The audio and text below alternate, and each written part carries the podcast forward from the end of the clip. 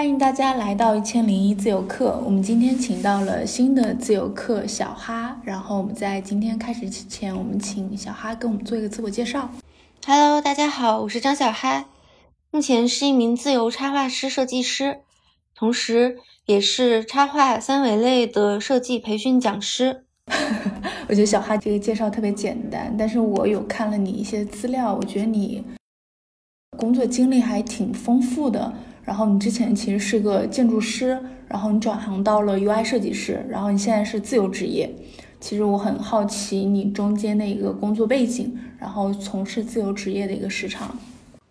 我本科是在西安交通大学读的建筑学专业，毕业后在上海的一家建筑设计院工作。在建筑设计院工作半年后，我离开了建筑行业。离开后，我是转行到了互联网公司做 UI 设计师。在互联网公司工作的这段时间，我利用业余时间创作过漫画，也做过几个民宿。在二零一八年年初，我开始做自由职业，到现在已经有接近五年的时间了。在做自由职业的阶段，大概可以分成两个阶段。第一个阶段是创作和出版社合作的个人绘本，叫做《创造力的形状》。第二个阶段是在专注插画三维类的付费课程。同时也会接一些设计类的客户项目。我因为我看到你的履历其实是本科，然后你出去去做交换，去国外，其实你都在学建筑这一块儿，而且你还去了设计院，其实你的背景还挺好的。我不知道你为什么会中途。就是改变了这个想法，就选择了转行。其实当时在毕业后，呃，我是在上海的一家建筑设计院工作。当时它的这个建筑大环境不是特别的好，呃，建筑师当时的处境是有点无奈的。因为，呃，我在做这个建筑设计的过程中，我发现其实是要平衡多方的利益的，比如说国家的规范制度，还有地产方的盈利、城市的周边关系，反而设计在其中占比。的这个影响因素是比较小的。对于一个刚毕业的学生来说，我当时也不可能自己去做一个虚拟的建筑项目发布出去，说这个是我自己的一个建筑设计的作品。呃，我当时在学习建筑的时候，我当时也看过一些用户体验相关的书籍，也就是互联网产品的相关设计，有一定的了解。嗯，所以我就想到，如果是做自己的一个网站或者 APP 的话，那它其实是可以上线的。那它就可以成为我自己的一个个人的项目。另外就是当时其实我男友跟我是大学同学，我们都是建筑学毕业的。然后他当时是对这个程序方面比较感兴趣，所以他也是在看这个转行的方向。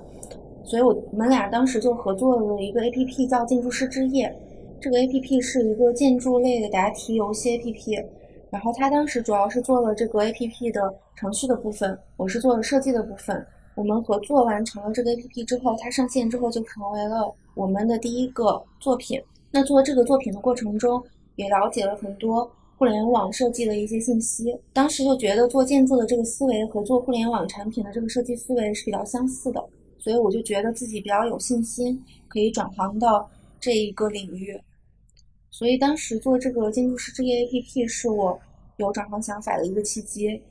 然后也是我和我男友离开这个行业最后的一个纪念。那你是很早就转行了？因为我其实前段时间有关注人物写的那篇，我估计你也看了，就是 从状元云集到失意者联盟，就说到很多建筑学系的学生，其实这一行非常的难。然后大家都很在想转行，但是我觉得你就是其实转变的特别快，你估计有在六七年前就已经做了这个转行，但是可能我觉得到现在为止，建筑系的学生都是非常难的。我觉得你还是挺厉害的，就很有这个预见性。我觉得这个跟我的个人经历有关吧。就其实我在本科期间，我一直非常热爱我的专业，其实我还挺喜欢我的专业的，然后也没有后悔去学这个建筑系的专业。当时在大三的时候，我当时是获得了一个去意大利米兰理工大学交换的机会。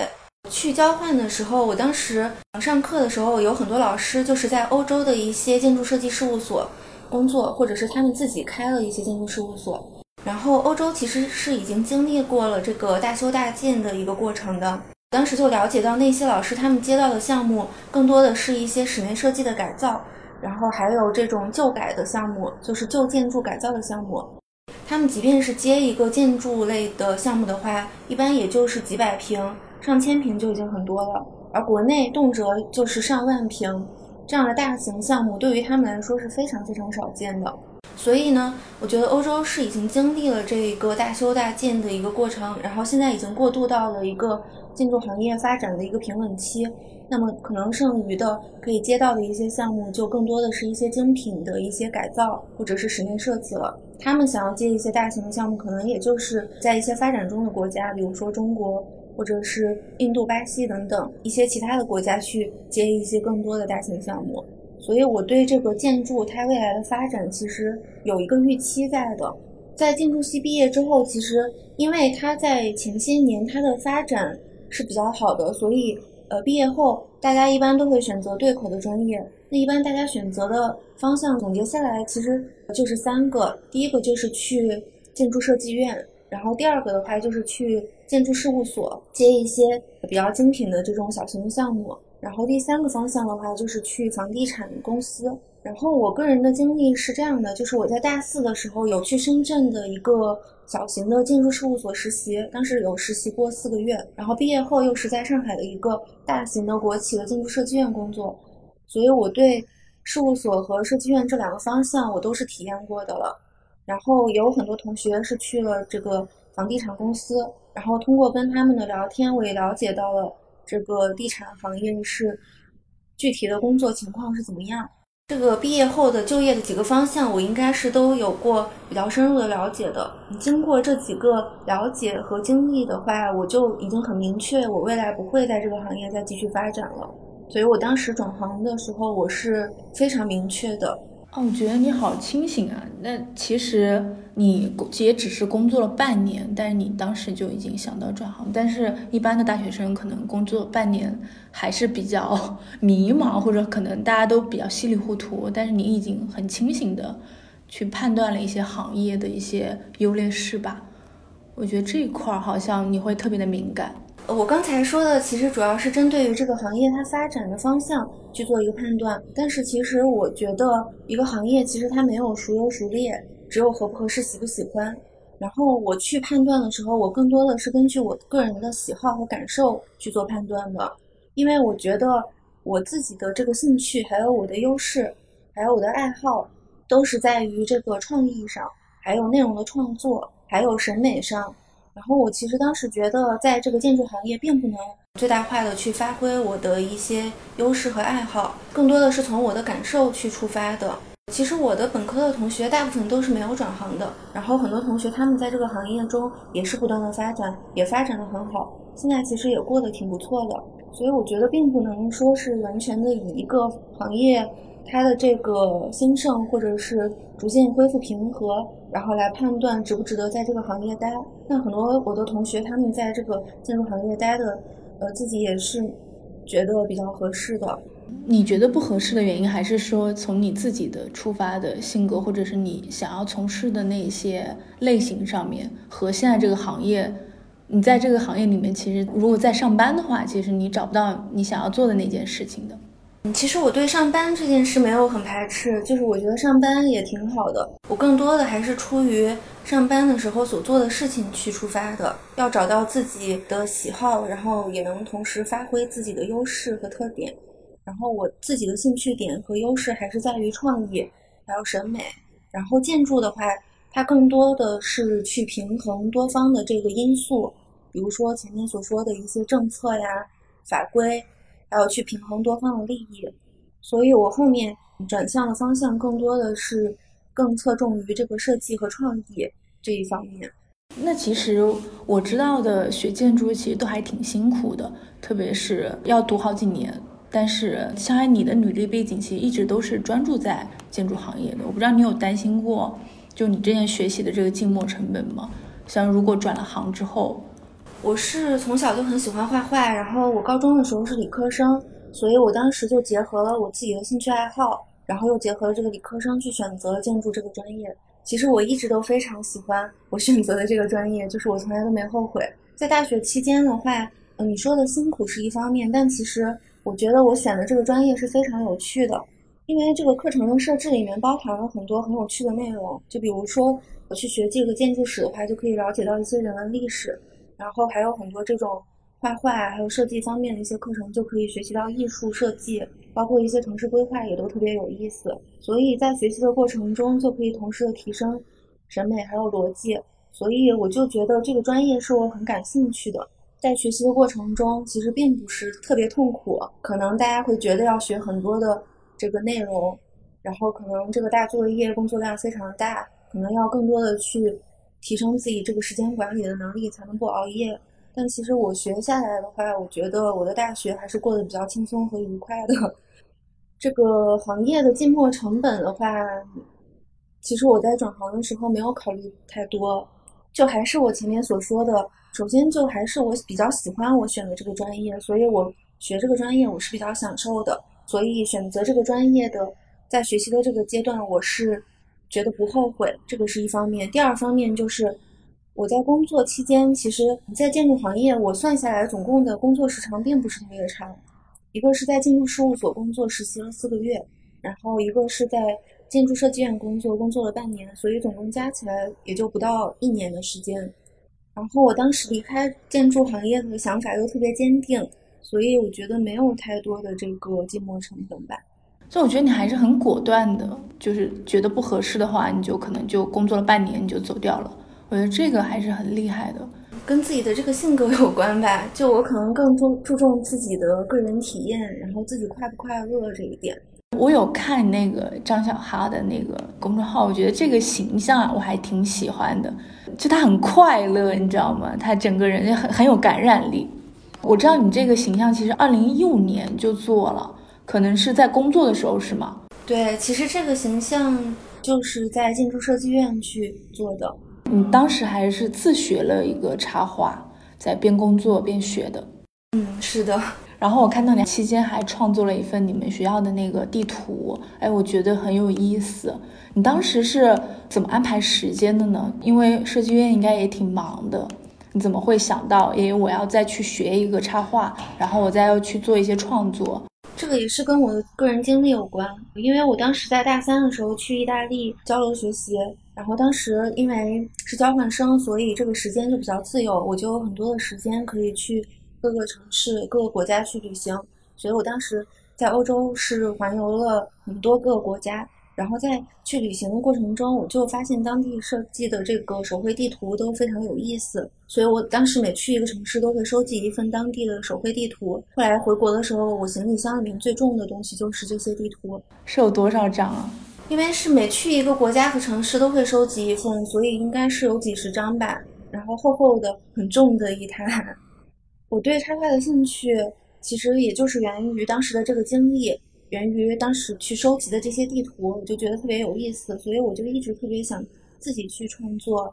一份地图。然后大四的时候去深圳的建筑事务所实习的时候，我又买到了一份深圳的这个插画地图，那个地图给我留下了很深刻的印象。然后那个作者的话，我后来了解到他原本是学城市规划的。然后后来也是自己做了独立的插画师，做了很多相关的文创产品。所以其实我们能发现，这个城市规划、建筑和插画是息息相关的。也是因为这两个经历，我当时在建筑设计院的时候，我就有考虑到要转行。那转行可能就要先去探索自己的兴趣。我就首先想到了我一直以来的这个兴趣，就是自己去做一份插画地图。所以确定这个目标之后，要开始自学了。当时确实也不认识这个插画行业的朋友，也没有培训班。就只能自己去学习，去学习一些软件。所以插画完全是自学，是吗？因为当时这个目标就比较明确，是在毕业后七月份开始在设计院工作，然后来年刚好是西交大我们学校在四月份有一个校庆日，然后我当时就决定做完这个地图之后就可以回到学校，在校庆日可以摆摊售卖，就当成是一个自己的插画产品来产出。最终的目标确定之后，就要提前的去准备了。所以我当时基本上就是每天早上六点半就起床，就开始去自学这个软件，然后绘制地图，然后下班之后也一直在绘制。基本上除了上班之后的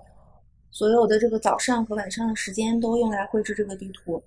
然后因为是做的自己感兴趣的事，所以也是比较高效、比较愉快的。最后就在这个四月份之前把地图做完，然后印了出来，回学校去摆摊售卖了。我觉得这件事情可能就是你继续做插画的一个开始。对，这个地图就是我的第一份的插画作品。那张小哈这个形象你是怎么想到的？怎么想到要做一个这样子的一个漫画？然后这些灵感是来自于哪儿？嗯，其实我做这个漫画的话，它的系列名字叫做《阿哈时刻》。那阿哈时刻它也是源于我的个人经历。嗯，就其实我的所有作品，我的个人创作的作品都是从我的个人经历和我的自我表达去出发的。然后那也是源于我这个大三去欧洲旅行的经历，因为当时旅行的时候基本上是自己去一个人探索。这个城市，然后在探索的过程中就能发现很多有趣的一些景象或者设计，然后我就联想到了这个一个英文单词叫做 aha moment。那 aha moment 它翻译过来是顿悟时刻，但是其实我在旅行中遇到的一些很有趣的设计，这个时候的这个心情就是非常快乐的。然后我觉得也可以被称为 aha 时刻，包括自己在做设计的时候会去寻找一个最终的解决方案和设计思路，那最后。得到这个设计思路，得到这个很好的解决方案的时候，那这一刻也可以被称为阿哈时刻。所以我觉得阿哈时刻对于一个设计师来说是一个非常重要的一个时刻，应该是一个有心有体验的时刻。所以我当时就想给这个公众号取名叫做阿哈时刻，然后公众号里的内容都是从自我表达去出发的，来去创作的。然后张小嗨这个形象，它其实是源于我自身的这么一个出发点，就是用一个形象来表达我自己，这样我就可以在公众号里面去进行自我表达。而且你很早就做了这个形象，我看你是一五年，我看你你也在更新这个张小哈的持续的这个漫画的形象。我不知道这七年来，就是你有想过去好好的去运营这个 IP，或者是有一个持续去打造的想法吗？其实我最早做这个公众号的话，还是出于自我表达，就没有太多的这个盈利方面的目的。因为当时是在这个互联网公司工作的业余时间去创作的，就通过它来进行自我的思路的记录，去进行自我表达，然后跟大家去分享我对设计的一些想法。然后在做公众号的期间，其实也会接到这一些项目，比如说合作的漫画类的项目，然后还有通过这个公众号。来找到我去做一些插画设计类的合作项目，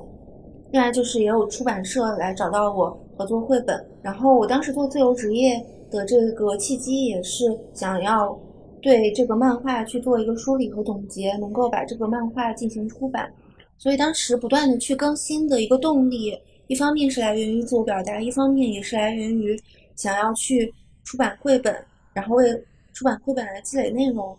然后在做完这个绘本之后，其实我在持续运营的这个动力，其实已经被慢慢的分解掉了。因为我又去找到了其他的一些表达方式，比如说插画、纤维等一些其他的这个内容创作的表达方式。然后我也会把我的这个个人表达融入到其他的一些表现方式当中。所以关于这个漫画未来到底该如何运营的话，我还在逐步的思考。因为如果未来再继续运营的话，我希望它能够跟我的目前。所做的一些工作能够结合起来，同时，嗯，我觉得还是能够带来收入的话，我会有更多的动力在不断的去更新。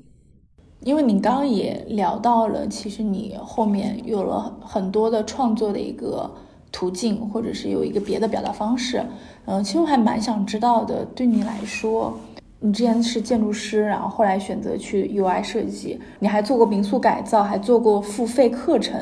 我觉得你有过很多跨行业的探索，但是，嗯，我不知道对你来说，就是去别的行业，或者是去另外一个领域去工作，这个过程中最困难的地方是在哪儿？因为我们大家去接触一个新的领域或者一个新的事物，大家其实心里还都挺怵的。我不知道你是怎么去克服的。也像你所说的，我前面探索的领域比较多，比如说。有建筑行业，然后 UI 设计行业、民宿改造、漫画创作，然后插画设计类的这个项目，然后还有这个知识付费的课程等等。就是我们虽然看起来很多，但其实梳理下来的话，就还是围绕在两个层面吧。一方面是设计，还有插画类的这个服务的项目，然后一方面的话，就还是源于我自身的这个个人表达和。这个内容的创作，包括这个漫画绘本，还有知识付费的课程，它其实都是我个人的一个表达和内容的创作。嗯，因为我做这一些项目和这一些呃领域的话，其实都是出于我的兴趣出发的，所以其实没有遇到过特别多的困难。因为我觉得这个还是跟我的建筑背景有关吧。因为我们在学习建筑的这这个过程中，一方面的话就是可以去去学习这个很科学的一个设计思维和设计方法。那后面我再去做其他领域，其实都是围绕着设计的。那我再去沿用同样的一个设计思维和方法，就可以把原有的这些知识和能力迁移过来。只是说每去一个新的领域，要去呃重新了解一下这个新的领域所需要用的软件，还有这个行业还有领域的一些常规的审美还有规范就可以了。你是学习能力特别强是吗？我觉得这个强不强还是跟这个个人兴趣有关。还是我所说的，就是我都是从我的个人兴趣和个人体验出发，然后我的这个兴趣特别强的话，目标就比较明确。目标明确的话，其实就是一步步的去制定计划，然后再一步步的实现这个计划，那就能达到这个目标。达到目标之后，其实就在这个新的领域有了作品，有了作品之后，其实就相当于是跨行到了一个新的领域了。所以你跟我们刚刚提聊到的那些呃领域，其实都是你喜欢的，你有兴趣的。其其实你没有说我去专门去，我要开一个副业，或者我要开拓一个技能，我才去做。其实都是你跟着自己的兴趣或者爱好来走的。那你说的那个最难的这一点的话，总结下来，我觉得可能还是去确立一个目标。就比如说做民宿的时候的目标就是去改造一个民宿，那在改造的这个过程中，自然而然的就会需要去学习很多的技能，然后在实现这个目标的过程中，这个技能自然而然就掌握了。确立这个目标，这个目标是什么？去分解任务吗？嗯，这个目标就是往往去实现一个作品吧。就比如说民宿，最终的目标就是去把这个民宿上线，同时它能够运营，能够有顾客来预定这个民宿。做这个付费课程的话，目标就是这个课程上线，然后会有一些同学来去购买付费这个课程，然后同学上课的时候体验也会很好。然后去做这个漫画绘本的这个目标就是能让这个绘本出版等等。所以这个目标往往就是去实现一个自己的作品，因为我对自己的定位其实是一个创作者。你就无论是哪个行业的话，其实最终这个作品是最重要的。那这个目标就是这个作品。我觉得你的思维都好直接哦，就是呃，如果是抽这个付费课程，你也不会想，哎，谁会去来买这个课？然后这个课，呃，我我我要怎么去上？然后大家会不会接受？这个在行业里面会不会有声量？我跟你聊的过程中，其实你都没有提到这些困难，你反而说我要去把这个事儿给做了。我觉得这个很奇妙，就是你的思维都非常非常直给，而且简单明了。我觉得可能还是因为跟前期的这个积累有关吧。做这个课程其实它是一个水到渠成的事情，因为我在做自由职业之后，呃，除了做这个漫画绘本，我就根据自己的兴趣又去发展了这个插画和三维方面的这个技能，我积累了很多作品和客户。然后在这个阶段，我就在很多的一些设计平台，比如说 Dribble、Behance、站酷、小红书等等这些平台去发布我的个人的设计类的作品，还有插画类的作品。然后在发布的这个过程中，我就可以得到很多的正向的反馈。随着这个关注的人数越来越多，然后我在这些平台上也交到了很多喜欢插画和设计的朋友。然后很多的设计圈的同行就会加到我的微信，获得这个正反馈的一个过程，又能让我不断的去积累一些作品。积累了作品之后，就会有一些同行问我，呃，有没有想到开一个课？可能他们就会已经有。这个想法就问我能不能去授课了，然后积累这个作品的过程中，同时也有很多的平台来邀请我去合作这个课程。在做这个付费课程之前，其实前期的这个积累也是非常重要的。最后有一些同学来购买我这个课程，就是水到渠成的。包括做这个绘本的话，也是前期通过自己的兴趣去不断的自我表达和积累，那才能吸引到一些编辑来邀请我出版绘本。最后这个绘本才能出版成功，所以我觉得，呃，虽然你前面说就是我现在回忆起来，可能确实是没有太多的这个困难。那这个困难就是因为在前期我也付出了很多心血、很多努力和时间，做了很多积累，然后才会让后面的这个成果看起来是水到渠成的。而我前期去做的这个积累，就还是源于我自己的体验和兴趣。正是因为我喜欢，所以我愿意花很多时间去。虽然前期可能并没有获得收入，但是。去投入了很多精力，然后后面的这个去获得收入就是一个水到渠成的事情了。那你当时转行的时候，会对自己的职业有一个规划吗？或者是我想到我大概这几年要做什么，这几年要做什么？还是说你一路都是顺着自己的心意？你觉得时机到了，你就开始在做一些准备了？你是偏向于哪一种？呃，其实我自己是一个比较喜欢做规划和计划的人，但是。嗯，刚才问问题的时候，我回想了一下我当时的这个心境。我当时其实，在转行的过程中，并没有去做一个未来几年的一个规划。我又想到了你上一个提到这个问题，就是最困难的一点在哪里？那其实我在不断的去发展我的这个职业过程中，其实我面临的最大的困难，就是在我的第一次转行的这个经历中，就是从建筑转到互联网的这三个月里面。是我感觉到最痛苦的一段时期。当时是从这个大学刚毕业半年，然后就离开了自己，呃，以前以以为一直会在的这个行业，然后就决定转到一个新的行业。然后那三个月的话，其实是比较痛苦的。那这个过程中是怎么熬过来的吗？你靠什么撑过来的？在这个三个月的过程中，其实心态的调整是比较重要的。一开始就是先去确立了自己的这个目标，就是要转行到互联网的设计师的这个职业。然后当时就确实也没有什么培训班，然后也不认识这个行业的朋友，就还是自己去这个拉钩上去找很多这种招聘的这个信息，然后一条条的对着自己还有哪一些欠缺的需要去补足的去自学，然后再去整理这个作品集。整理作品集之后，呃，就可以去面试了。然后在这个过程中就投了很多简历，但是也是因为自己的之前的这个背景还有经历的话，和互联网这个行业一开始不是特别对口，所以也会接到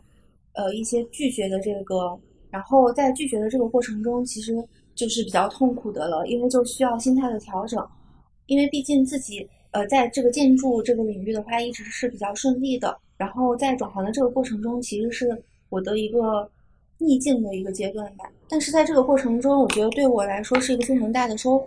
因为当时的经历就是不断的去面试，在面试的过程中，很多面试官会给我提一些建议，或者给我提一些作品集的优化方向，然后我面试完之后，可能就会根据他们的建议再去调整自己这个投简历的一个预期和目标，再去调整优化自己的作品集，然后也去调整自己面试的时候的表现。那在这个过程中，就会发现很多事情不是说自己想象是怎么样，然后经历的时候就是什么样的。可能原本想象的就是去投简历面试，然后就顺利的入职。那可能就是还是跟做一个互联网产品一样，是要去小步迭代优化，然后逐步去调整，然后通过不断的这个反馈进行优化，最终一步步的去达到这个目标的。所以这个阶段是。心态的调整对我来说是比较重要的。然后这个最痛苦的时期过了之后，后面再去经历一些跨领域的一些，呃，这个经历和学习的时候，克服困难的一个经历，这个经历给了我自信，给了我底气。后面再去做一些跨行业的这个经历的时候，其实就是心态已经调整的很好了，就没有那么多困难了。然后你刚才问到的问题是规划上的。所以总结下来，其实我没有规划很多年的这样的一个职业发展，就还是根据自己当下的一个喜好和体验，还有根据目前的一些积累来做出一个方向的判断吧。明白。而且我刚刚听到一个点，我觉得很有意思，就你刚刚说，嗯，你觉得就是转行的那几个月里，其实是最痛苦的前四个月。但是你就那个时间撑过来了，你会发现那个时期有很多经验，就是可以用到后面，就是你再去跨领域去做一些事情，或者那个调整，或者那个心态，你觉得都是可以用到的。我觉得这个点好像特别好，就是还是要一开始去经历一些比较困难的事情，如后期再做再做其他事情的话，就会有经验。所以那一次转行的经历对我来说，最重要的是对自己心态的调整。我觉得你是有学到很多的，就是你包括刚刚你说的，要像互联网产品一样，不断的去迭代自己，而且还得扛住了，把那个压力给承受住。嗯，是的。我觉得你本身你的技能点也还挺多的，就为什么没有想过，嗯，再做一份主业，然后在其他的再做一个兼职，当个副业就好了，而是直接可能你就去选了自由职业，而且做了五年之久。嗯，其实当时做自由职业也是因为有一个契机，并不是说自己觉得上班不好，自己就很明确的想要去做自由职业。呃，当时是因为，呃，一方面我在上班期间，我一直有去更新这个公众号“阿时刻”里的漫画内容，然后在这个阶段一直有很多的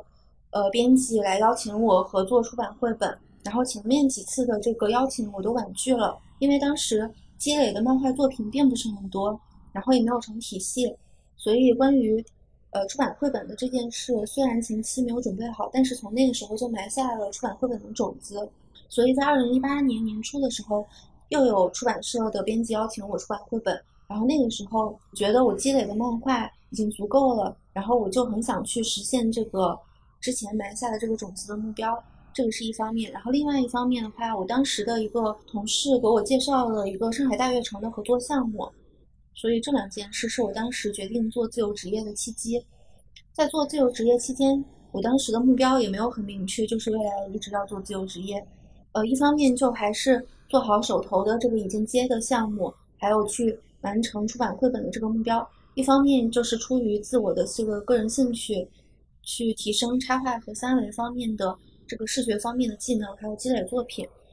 后面做自由职业，我感觉就还是水到渠成的一件事吧。就通过前期的这个技能，还有作品的积累，慢慢的有越来越多的客户找到了我，跟我合作项目。然后通过在平台上的发布，也有很多平台邀请我去做插画类的这个讲师。在不断的积累的过程中，积累的这个作品，还有合作方，包括这个培训课程，呃，慢慢的就越来越多，越来越稳定了。然后慢慢的就我已经逐渐适应了做自由职业的这个状态，呃，也就没有想去。回去上班的这个想法了，在做自由职业的前一年，可能我偶尔还会想到，呃，可能自己还要再回去找工作。但是在应该是两到三年之后，自己就逐渐的已经明确了，呃，已经很适应做自由职业的这个状态了。就是你在做的这个过程中，业务开始越来越宽。就感觉我听下来是很多机会找到了你，但是你没有，反而没有去很仔细去规划一些职业，就是我要去多拓展一些领域什么的，反而很多是机会自己主动找到你的，然后你可能才构筑了，然后再去做其他的事情，是这样子吗？在合作项目上的话，其实我不是特别主动，我的想法是，我都做自由职业了，那除了赚钱之外的时间，我希望能够去发展我自己的个人兴趣。然后在我自己感兴趣的领域去积累我自己满意的优质的作品，这样我才能对得起我这个能够自由支配的时间。所以在没有客户找到我的这个业余时间里面，呃，我更希望能够提升自己的技能，积累优质的作品。你的这些技能点的这些融合，完全都是因为呃顺水推舟，可能就是你一步一步的就这么走过来了，就他们很自然的就融合在一起了。我觉得分为几个步骤吧，然后第一个步骤其实就还是我前面所说的个人体验和个人兴趣。个人体验的话，就是让自己能够快乐，让自己能够进入到一个心流的状态，然后能够创作出很多作品，就能够让我很快乐。然后个人兴趣点的话，就是我自己感兴趣的，我就会投入更多的时间。我投入更多的时间，我就会把它做得很好。然后在我自己的这个个人作品中，我是比较有完美主义倾向的。就会嗯，希望能够把自己做的这个事情做得很好，然后做得很好之后，就到了第二个阶段。第二个阶段其实就是获得一个正反馈的一个过程，因为我自己对我自己做的这个作品我很满意，我就会发布到很多平台，比如说插画类的作品就发到一些设计的平台，然后漫画类的作品就发布到公众号，还有一些文字类的作品就发布到知乎。那获得正反馈之后，我就更有动力去继续创作这个优质作品了。同时，获得这个正反馈之后，也会有更多的曝光。获得曝光之后，就会有这个合作的一些客户，还有合作的平台来通过这个平台来找到我。这样的话，我去合作的这些项目，其实也是从我的这个个人兴趣去出发的。而且我觉得你的工作都，我觉得很有意思，就是你不会长期只做一件事情，而是你可以在几份的工作里面休息或者间断一下。我觉得这个工作状态也挺好的。可以尝试不同类型的，比如上课啊，比如去画画，然后比如去，呃，有去给别人的民宿去做做设计，这些工种不断的跳横，就是会让人很放松。这个也还是要分两个方面来讲吧。可能一方面确实像你所说的，因为可能是跨领域的，所以要在不同的这个领域里面去跳转，然后也是我感兴趣的，所以呃，大部分时间还是比较快乐的。然后，但是另外一方面来讲。可能从其他人的眼里，我做的都是我感兴趣的，然后又都很有意思。但其实我觉得任何一个工作，它其实都是有正反面的吧。就即便现在我做的是我非常感兴趣的项目，但是也会遇到一些呃问题吧。就比如说在为客户呃这个服务的过程中，可能客户不满意这个项目，那可能我就要出于服务客户的这个目标，嗯，来不断的帮助他。呃，进行修改，在做这个插画课程的这个过程中，也要去自己去不断的提升技能，然后跟着这个时代的这个趋势的发展去积累作品，去备课，所以这其中的这个压力和辛苦也是很多的。所以我觉得每一个工作可能就是从其他行业的人看起来，它可能是怎样的，但是真正在这个行业里面实际去做的人，肯定能够。体会到其中的好和不好，其中的辛苦与收获，所以我觉得每一个职业真的是呃没有孰优孰劣。就即便是呃可能现在像你所说的那个人物那篇采访，觉得建筑这个行业现在可能不在这个黄金十年了，但是仍然在建筑这个行业的人也有很多是发展的很好，然后也是获得了很多成就感与快乐的。我是觉得这个行业就是。因为很难做吧，就感觉这条桥上面就是挤的人越来越多，但是大家的机会却没有那么多。嗯，我觉得这个可能是因为，如果一个行业它一直很平稳的话，大家就不会感受到一个落差，而大家能感受到落差，正是因为它在前十几年一直处于一个非常兴盛的一个状态，现在回归到了一个平稳的状态，反而大家感受到了落差。那其实很多行业。在大学里面所读的这个专业和最后毕业所做的工作都不是完全对口的，而建筑它之前对口，就是因为它一直很兴盛。那现在有一些呃这个行业的人想要转行，或者是毕业的学生不选择建筑行业，它只是回复到了一个跟其他专业一样的一个常态。所以我觉得每个行业它都有这个周期性，还有它的兴衰，这个其实是很正常的，只是因为有前面的那一个黄金十年的一个对比。大家可能会感觉到可能会有点失落，或者是怎样，但是其实我觉得都是一个很正常的一个周期性的现象吧。但我觉得小汉你还是蛮幸运的，因为你有很明确的知道自己喜欢想要做什么，然后你又很快的去找了自己想要去做的事情，很快就去去了做了尝试。但我觉得很多大学生可能。他面对自己的行业，或者他面对自己的喜好，我觉得很多人他是不太清楚的。他可能一直要等到工作了几年以后，他才知道，也逐渐知道自己可能也不适合这个。但是这个行业可能他又没有前两年那么好就业了。我觉得很多的大学生他也会面临这种情况。嗯，确实，我觉得每个人的人生可能都不是一帆风顺的，所有的事情都是心想事成。然后在人生的各个经历，可能都会遭遇这个逆境。然后只是说遭遇这个逆境的早晚而已。就即便是我很幸运，我找到了自己喜爱的这个方向，但是可以看到我前面也是不断的去努力，然后花费很多时间去折腾，然后一步步的才走到现在。然后在转行的过程中也经历了这个逆境。即便是像你刚才所说的，大家会遭遇逆境，但是如果是换一个心态来去想的话，把这个逆境反而当成一个机会。然后未来的自己在回望这段经历的时候，就会发现，这个经历对自己来说，它其实是一个很好的回忆。我觉得这个你说的特别好，我觉得是的，我觉得还是在心态的调整上面。而且我觉得困难，人生的困难都是早或晚，你到底是要早一点去品尝，还是说选择去忽略它，然后你在人生的后半段你才能感受得到。我觉得真的是很多问题都是早或晚的问题。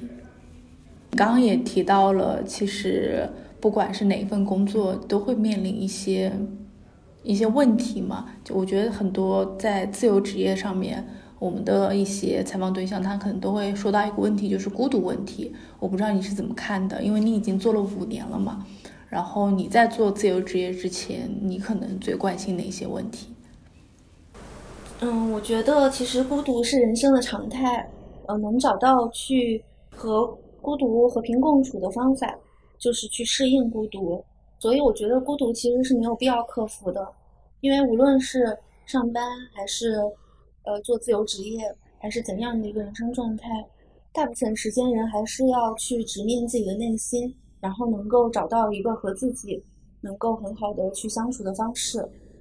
所以我现在。的状态就是去适应孤独，然后同时能够找到一些跟自己同频的、跟自己兴趣爱好相同的人。比如说，我现在的一个主要的一个工作就是去做这个线上的付费的直播课程。那在做这个直播课程的过程中，我就会遇到很多的学生。虽然和这些学生没有去面对面的交流，但是我们也会在群还有一些社交平台上去进行交流。通过这个直播课程的话，我也能认识到很多同频的喜欢设计和插画的朋友。另外一方面，就是做自由职业的过程中，还是要去通过一些网络的平台进行自我表达。比如说，我有了这个成功的商业案例或者是个人的系列作品之后，我也会把这些作品分享到社交平台、设计平台。在分享的过程中，一方面可能是去展示我的作品，去增大我作品的曝光量。那另另一方面的话，就是去获得这个同同行的反馈，同时我的作品其实就是我的个人表达，我通过我的作品和这个世界的大多数人去交流。那只要有交流有表达的话，这个孤独我觉得是可以去适应的。然后第三点的话，就是从生活上，呃，在线下我也会去找一些这种，比如说线下的舞蹈班，然后一方面就是。能在自由职业的这个阶段去锻炼身体，然后另外一方面的话，也可以去见到一些线下的人。然后你前面还问到，在做自由职业之前最关心什么问题？嗯，其实这个问题的话，呃，我没有去想很多，因为前面我也提到，我做自由职业其实是因为有两个契机而达成的。然后我前面也没有去想到，我一定要不上班，一定要去做自由职业。所以我在做自由职业的这个期间，就是一个水到渠成、自然而然的过程。所以关于自由职业的这个问题的话，我其实没有在工作的时候想太多的。那你现在的一些工作项目是来自于哪些渠道吗？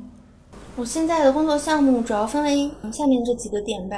第一个点就主要还是商业类的插画和设计类的项目。这一部分的这个渠道的话，主要是来源于以前的一些同事，还有朋友，还有在公众号上认识的一些朋友介绍的一些项目，还有包括以前合作的一些客户又介绍的一些项目。另外一方面的话，就是我也提到我在很多的设计平台去发布我的作品，那这些渠道只要作品足够优秀，曝光率足够大的话，也可以吸引到很多客户来进行合作。然后第二点的话，就是插画和设计类作品的授权。呃，因为我也创作了很多个人的系列作品，这些作品在发布之后，然后也会有一些客户找到我，希望能够进行授权。而且这些作品如果是版权在我手里的话，就可以进行一个多次的授权。然后第三个的话，就是目前我在做的这个插画还有 IP 三维类的付费课程。这个课程的话，也是通过在平台上去发布作品来找到的合作。前面我提到这三点，就是我主要的这个合作的项目。呃，另外还有从兴趣出发的一个，就是绘本的这个版税。虽然这一部分其实不是很多，但是它其实是基于个人兴趣爱好的一个项目。另外还有我在知乎上还签约了一个机构，因为我之前一直有在知乎上用文字记录自己做一些项目时的这个复盘的经验的一个习惯，所以我是在知乎上一直用文字类的一个方式去记录自己的想法和感受，然后呃，目前也会接到少量的这个知乎上的文字类的广告项目。所以现在这个收入，你有算过可能会比你之前做 UI 设计师的时候？是会逐年在增长，是吗？其实做自由职业的时候，这个收入是自己可以去控制的。呃，因为我前面提到，我很多的这个收入来源是来源于插画和设计类的商业项目。那这个时间和接这个项目的这个想法，其实是我自己能够去调控的。比如说，我想要去获得更多的收入的话，我就可以用我更多的时间去接这个项目。那如果我是希望能够，呃，比如说。接的项目已经足够了，然后剩余的时间就可以积累我的个人作品，或者是去继续提升我的一些知识和技能。那这个收入的话，如果我希望它能够逐年去上升的话，它可以去逐年上升。那如果我希望能够控制，但是有更多的时间来进行自我的支配的话，我也去可以去调控。所以关于收入这一点的话，嗯，我觉得是找到自己比较。满意，然后比较合适的一个状态就可以了。因为我觉得，除了收入，然后自己的这个个人时间的支配对我来说是比较重要的。然后我也比较注重个人的体验。嗯，明白。那你本身的这些技能点还挺多的，你未来是有想过去怎么去规划自己的职业吗？嗯，有想过。因为我前面几年的话，其实是一直是在探索的阶段，处于发散的一个阶段。就是通过自己的兴趣去找到几个圆的一个交界点吧。那么这个几个圆可能是有自己感兴趣的、自己擅长的，同时又能带来收入的工作。然后我对未来的想法，其实我是觉得我现在这个阶段应该是要深耕和专注了，因为我现在越来越觉得人的精力是比较有限的，所以我现在呃选择的这个方向。包含了这个商商业的插画和设计类的项目，还有一方面就是线上的这个知识付费的课程，这两个方向是我比较感兴趣的。然后我也希望能够在这两个方向，呃，深耕下去，能够做得更加专业。因为我觉得你也经历了很多，然后我觉得你对自己的生活还是工作，其实都是有一些自己的总结吧，或者复盘。我不知道如果现在再让你面对一个。朋友他可能也正在经历转行的这个阵痛期，你会给到一些什么建议？我觉得有几点吧，呃，第一点就还是我前面所提到的最困难的这个，其实就是去下定决心确立这个目标。那我们去呃想要实现这个目标的决心，是我们能否去成功转行的这个关键。就我们可以想象一下，如果有一位同学他想转行，但是他其实他的目标并不是很明确。他觉得我现在在现在的这个行业其实也不错，那转行的可能也不错。这两个方向如果都不错的话，那他转行就没有足够大的动力。所以，如果是真的很想要去转行的话，就还是要去明确想要转行的这个目标。目标越清晰的话，执行起来就越有方向。第二个就还是我前面所提到的心态的调整，这个是最重要的。因为在转行的过程中，失败其实是一件很正常的事情。但是只有经历了失败，才能够获得更多的反馈，去及时调整，为下次面试去积累经验，这样不断的循环往复，达成最终目标的概率才会大大的增加。所以，嗯，我给到的建议可能就一个是确立目标，第二个就是调整心态。我觉得你说的特别好，就是你觉得失败这件事情才是正常，我就觉得就让大家 先把期待先降低，然后可能心态才会真的好。就像我们在本科的时候学习建筑的时候，其实我们对自己未来的预期其实是很高的，因为当时接触到的都是一些呃建筑大师这样的一些作品，还有相关的信息。那么很多呃在这个行业的人，可能多多少少都会有一种这种大师梦，然后在接触了这个行业之后，感受到的这个落差，可能就是因为跟自己的预期有一些不符，所以反而感受到了这一个落差吧。但是如果能够调整好一个心态，其实就会觉得自己的人生还是自己的这个体验是最重要的。我觉得我们聊下来，我觉得你可能说的最多的词儿就是体验了。我觉得，然后从你的一些讲话方式上面，我也能感觉到，你真的就是非常在意的自己的一些当下的一个感受，或者你更愿意去满足自己的这些感受，我觉得就挺好的，就是会非常让人活得很有很很自我。觉得是几方面吧，一方面就是因为我对自己的定位是一个创作者。那作为一个创作者来说的话，其实去发现自我、找到自我，并把自我表达出来是非常重要的。如果一个创作者没有自我的话，那该如何在这个作品中去自我表达呢？那他的作品就是没有灵魂的。所以呢，我对自己的这个体验是非常看重的。第二点就是，我觉得虽然我很注重自我的体验，但是当只有当我自己。呃，去注重我自己的个人体验，我自己过得很愉快之后，我才能把我的更多的能量去分享给更多的人，去影响我身边的人。比如说，呃，我做的是我感兴趣的，那么我每天的心情自然很愉快。然后我做的这些事情，我也能获得正反馈，我做的事情也会，呃，越来越有成就。那么我的家人看到我的这些成就和我的心态的话，他们也会受到我的影响，他们也会很开心。这个是在家人的层面上来说，然后另外一方面的话，就是从我的呃这个内容的表达和传播上来说，其实我前面做的很多的这个自我的表达，我都是没有去收费的，就是免费的把我的个人表达，比如说漫画还有这个作品去发布到网络上，那就会有很多的观众，这些观众他们从我的这个分享和表达，我相信也可以收获很多，因为我也能收到很多观众的反馈。他们觉得我的作品能够带给他们什么，而他们能够从我的作品中感受到我的能量的话，也正是因为我比较注重我的个人的体验和兴趣，我才能够把我的能量传递给更多的人。第三个的话，就是我现在所做的这个线上的付费的直播课程，在直播的课程中，除了讲这个插画相关的一些知识和技能之外，我也会讲很多我的关于这个行业的我的一些想法和我的个人经历。那通过我的个人经历和我在这个行业上的一些设计相关的这个想法，我也能够影响更多的我的学生，然后从而能够去帮助他们成长，让他们产出更多的作品。所以我觉得，呃，如果我没有去注重我的个人体验，我可能去委屈自己做一个自己并不喜欢的一个工作，然后去赚钱，然后我自己。没有获得很多的成就，我也不快乐，那我可能就会有很多的这样的一些不开心的能量。那这种不开心的能量，即便它一时半会没有去表现出来，我可以去忍，但是可能在忍了多年后，它多多少少可能会去通过一些其他的途径去去爆发。就比如说我工作上不开心，那我可能就会在生活上去找一些方式，把这一些不开心的事情去。呃，传播出去。那如果我自己能够作为一个自洽的人，我注重我的个人的生命体验，我自己活的质量非常高的话，我也能够拥有更多的能量，同时会把这些能量传播给我身边的我的朋友、我的家人，还有很多可能网络上的我的学生，还有观众等等。我真的会觉得，就是相比较一些，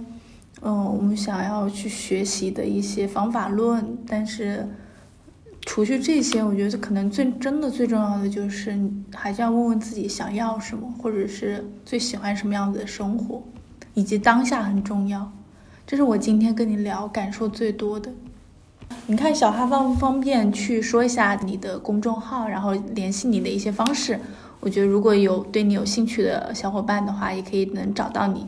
嗯，我在一些设计平台上的昵称都叫做张小哈，包括了比如说追 o 站酷、知乎、豆瓣，还有小红书等等。那么一些设计行业的朋友可以在设计平台上找到我，然后不是设计行业的朋友的话，你们也可以在豆瓣、知乎这样的一些平台找到我。然后微博叫做张小哈的阿拉时刻，公众号叫做阿拉时刻。呃，在互联网这个平台还是比较容易找到我的，我的头像都是一个很开心的这个代表阿哈时刻的这样的一个表情。那我们今天谢谢张小哈，谢谢你来到我们的一千零一自由课，我觉得今天收获很多，谢谢谢谢，嗯，也感谢你，感谢你们的邀请，好的，谢谢。